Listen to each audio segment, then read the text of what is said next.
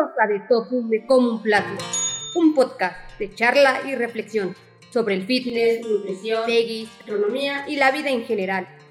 Soy Nayeli Cruz, tu personal trainer de confianza. Esto es De Tofu Me Como un Plato.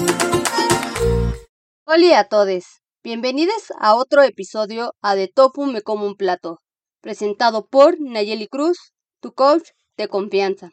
Espero que todos estén teniendo una semana fantástica.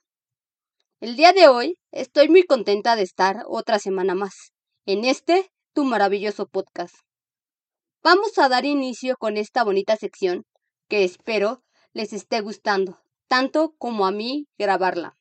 Más que hablar de un negativo, un positivo y algo que aprendimos esta semana, se trata de tener conciencia en cómo nos conducimos día a día cómo la rutina nos ha cerrado en nuestro propio mundo, o clavarnos en el piloto, como lo llaman los coreanos, el famoso pali pali, que no es más que vivir deprisa, sin detenernos a pensar en cómo quiero vivir mi vida, lo que falte de ella. El negativo de esta semana, la procrastinación, y no porque sea negativa, más bien por el hecho de tener en la mente tantos temas de qué hablar y no saber por cuál empezar, ya que uno de los propósitos que tengo con este podcast, más allá de dar solo datos, se trata de tener un tema que primeramente conecte conmigo y posteriormente que el contenido de este proyecto pueda conectar con al menos una persona que nos esté escuchando o viendo. Son tantos temas que me vuelan la cabeza en estos momentos que, como dije, no sé cuál abordar primero. Justo eso es lo que me hace decidir procrastinar y dejar para último momento sentarme a escribir tranquilamente la escaleta de cada episodio del podcast. Llevamos pocos episodios y no importa, este bebé crecerá a pasos agigantados, porque lo estoy decretando desde este momento. Pero bueno, después de estarle dando vueltas a los temas, me encontré con uno que hace todo el sentido a mi vida, uno que me emociona mucho y por el cual daré el positivo de esta semana. El otro día, platicando con mi papá, comentábamos lo rápido que se había ido el mes y que en unos cuantos días sería Día de Muertos. Eso me puso muy contenta porque mi abuelito vendría a visitarme. Entre toda esta charla que teníamos padre e hija mientras cocinábamos, nos pusimos a pensar en ofrenda para mis abuelitos. Pero, como todavía está muy reciente lo de mi abuelito, pensábamos principalmente en lo que a él le gustaba comer. ¿Qué cosas le pondríamos en su ofrenda? Cuando de repente nos cayó el veinte de que no teníamos ninguna foto donde mi abuelito estuviera solo, que estuviera impresa y fuera del tamaño de la foto que hace algunos ayeres mandamos hacer de mi abuelita, su esposa. Así que no dudamos en buscar entre nuestros archivos, celulares, álbum de fotos y todo aquel rincón donde pudiéramos guardar fotografías. Alguna foto de mi abuelito que nos gustara a toda la familia, para mandarla a hacer en grande y que pudiéramos colocarla en su respectiva ofrenda. Cada uno de la familia empezó a enseñar sus opciones de fotos y entre todos tendríamos que elegir la foto ganadora para la ofrenda. ¿A qué voy con esto? De todas las fotos que cada uno de la familia enseñaba, contaban con una sencilla característica, pero muy peculiar. Mi abuelito en cada una de ellas siempre salía sonriente, y viéndolas a detalle puedo ver que él disfrutó su vida al máximo. Esto me llevó a querer comprobar si efectivamente estaba en lo cierto. Corrí a buscar en los álbumes viejos de la familia si en alguna foto aparecía mi abuelito y si esta característica de salir sonriente fue algo que siempre estuvo en su vida o solo de un tiempo para acá. La sorpresa que me llevé fue que efectivamente estaba en lo correcto. Mi abuelito siempre fue una persona feliz. La verdad es que yo no recuerdo verlo enojado. Con esto Empecé a sentir muchas cosas y replantearme el sentido de la vida. ¿Cómo quiero vivir mi vida? ¿Cuál es el sentido que quiero darle a mi vida? Y lo más importante, cuánto tiempo me gustaría vivir. Claro que para esta última pregunta, desde muy niña, siempre he dicho que me gustaría ser eterna, que jamás me gustaría morir. Ahora que lo pienso, qué triste sería mi vida al no morir, e ir por la vida viendo cómo mueren mis seres queridos y no tener su compañía en esta travesía. Sería, además de triste, una vida muy solitaria.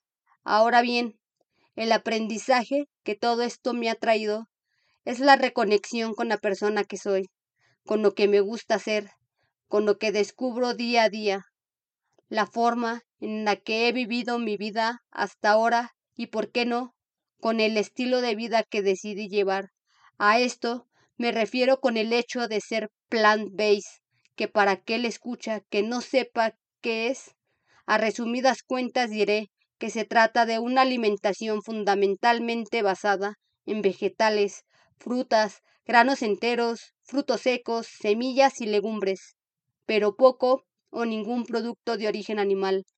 Se trata de darle al cuerpo alimentos reales, frescos, de estación, sin tanta manipulación por parte de la industria, y reduciendo el consumo de opciones congeladas, precocinados y comidas industrializadas. Después de este paréntesis informativo, todo este aprendizaje habla de quién soy, de mi motivación, de lo que me hace sentir viva y lo que día a día quiero enseñar en Beggy Buena Fitness, mi consultorio, y en este podcast que más allá de lograr el físico de tus sueños, es pensar para qué quiero lograr ese físico tan anhelado. Si es por mera estética social o por querer tener una esperanza de vida saludable. Quisiera iniciar el tema de hoy con una pequeña reflexión. ¿A qué te suena esperanza de vida saludable? Aquí voy a aprovechar unos minutos para recordarte que esta pregunta quedará en la cajita de encuestas del episodio en Spotify, en donde me gustaría conocerte a ti querido escucha sobre qué es esperanza de vida saludable, qué opinas, qué es lo primero que pasa por tu cabeza, etcétera. Empezar a tener ese diálogo entre host, escucha y viceversa. Que no se sienta nada más yo aquí hablando de temas que me vuelan la cabeza, y regalarnos verdaderas conversaciones que al igual que a mí te harán sentido. Hoy por hoy estamos rodeados de gente que busca ponerse botox, cuidarse de las arrugas con ácido hialurónico, plantearse la idea de ir con un cirujano, buscar el suplemento más efectivo para lograr el cuerpo soñado, enfocándonos a primera instancia en la carrocería. Y yo siempre he dicho dentro y fuera de consulta, ¿Para qué quieres un BMW si los frenos no funcionan? No se trata de tener el mejor auto, que muchas veces es mera apariencia. Con el pasar de los años, hemos conectado el envejecimiento con discapacidad, creyendo que podemos ser un sofá tirado, o darle a la jubilación una connotación de no solo jubilarse del trabajo, sino también de la misma vida. ¿Cuántos abuelitos pasan sus días arrumbados en un asilo? Otros tantos se quedan olvidados en su propia casa. ¿Y qué decir de aquellos que se sienten inútiles por no poder hacer su vida cotidiana sin depender de alguien? Esto hace que poco a poco empiecen a morir en cámara lenta, activando la enfermedad inmediatamente. Envejecer no es sinónimo de enfermar, uno puede envejecer manteniendo las características naturales de la juventud, el último día de su vida. ¿Y cómo podemos lograr una vejez que sea saludable? Sencillamente regresando al origen de dónde vienen los alimentos. ¿Y a qué me refiero con esto? A esos alimentos que vienen de la madre tierra. Oye, pero yo soy muy carnívoro. Déjame decirte, querido escucha, Ningún ser humano necesita de alimentos de origen animal para vivir más años.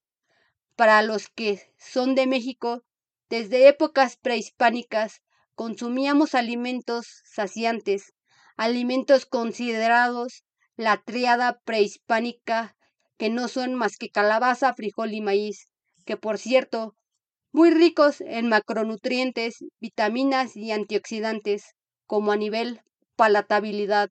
Entonces, ¿por qué decir que si no comemos carne nos morimos? Vaya discurso tan aburrido de antaño. Si ya, desde épocas antiguas, se había descubierto que al no consumir carne se podía vivir mejor que en la era en la que vivimos. Los grandes científicos y estudios que han estudiado sobre cómo envejecer de manera saludable, todos, si no es que la mayoría de ellos, aluden a la comida plant-based como una de las soluciones para poder envejecer sabiamente. ¿A poco quieres llegar a los 80 años lleno de pastillas, en una silla de ruedas, o como dije al inicio del episodio, siendo una carga para los que te rodean, y de esa manera morir lentamente? Al menos, esa no es la forma en que yo quisiera envejecer. Y tampoco es que corramos a buscar el alimento que se ha puesto de moda, solo porque los doctores y la mercadotecnia te han dicho que es bueno para el corazón. Ya en anteriores episodios he hablado de que no hay alimento bueno ni malo. Más bien, me enfocaría en consumir alimentos que provienen de la tierra, esos en donde encontramos una y mil variedades de colores que nos ayudan a obtener todos los macronutrientes y micronutrientes necesarios para que mi cuerpo pueda seguir vivo. Darle a cada una de mis comidas colores. Soy muy fan de recomendar incluir más de tres colores en cada plato de comida, porque si no, se vuelve aburrido.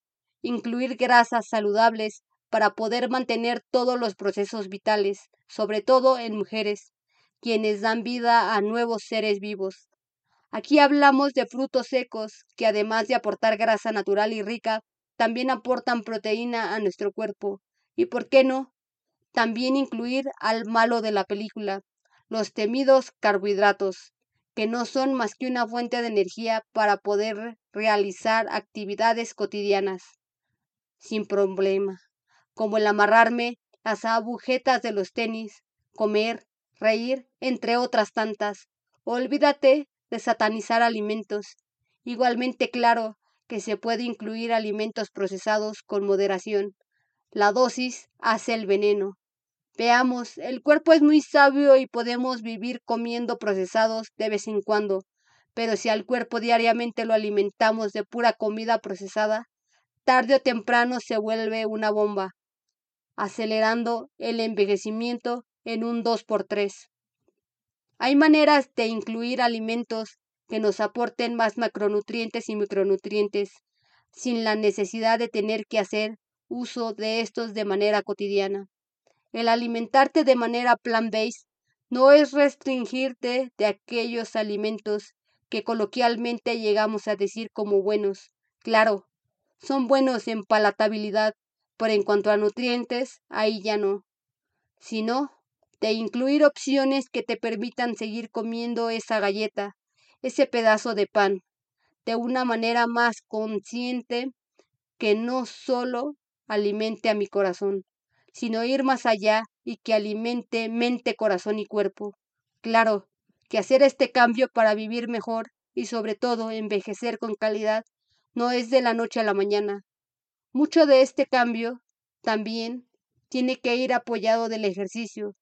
Y por ejercicio no me refiero solo al que llamamos ahora al inscribirnos al gym y pasar horas en un mismo aparato pidiendo el celular.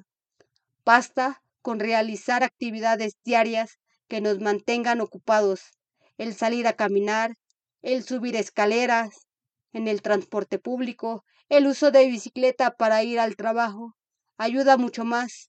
No es necesario el hacer solo gym para ser una persona más saludable. El deporte que tú elijas es mejor que quedarte viendo la tele después de una jornada escolar o laboral.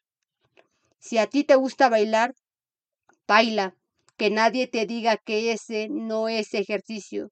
Otro punto bien importante y por el que muchas veces envejecemos es por nuestra mentalidad de pensar que por tener X o Y edad uno ya no puede hacer ciertas cosas, limitando al cuerpo a seguir siendo libre, a poderse mover de manera natural, por miedo a lastimarse, poner en nuestra mente ideas erróneas sobre cosas que nos harán enfermarnos antes de investigar lo suficiente para poder hacer de una creencia algo más llevadera.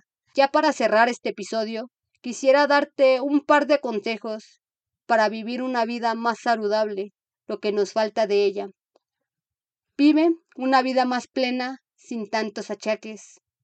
No te estreses, aprende a vivir en el presente, a ser un alma joven en un cuerpo sin edad, a incluir una alimentación plant-based en la medida de lo que a ti te sea posible.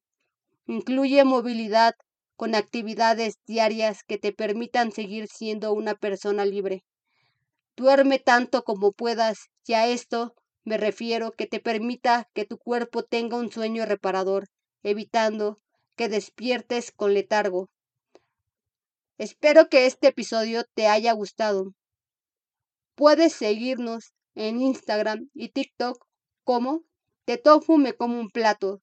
Si tienes alguna duda o quisieras una asesoría de coaching online uno a uno para lograr el físico de tus sueños sin renunciar a tus alimentos favoritos, pasar horas en el gimnasio y malgastar tu tiempo en suplementos inútiles, puedes escribirnos por Instagram a Buena Fitness o checar toda la información en nuestro sitio web. No olvides calificar con estrellitas el podcast en Spotify. Compartir este episodio con tus amigues a quien crees que les puede servir. Recuerda que puedes pasar a YouTube, seguirnos y dejar tu bonito comentario o retroalimentación de qué tema te gustaría habláramos en futuros episodios. Eso nos ayuda a seguir creciendo. No me queda más que adiosito, adiosito y nos escuchamos, vemos en el próximo episodio.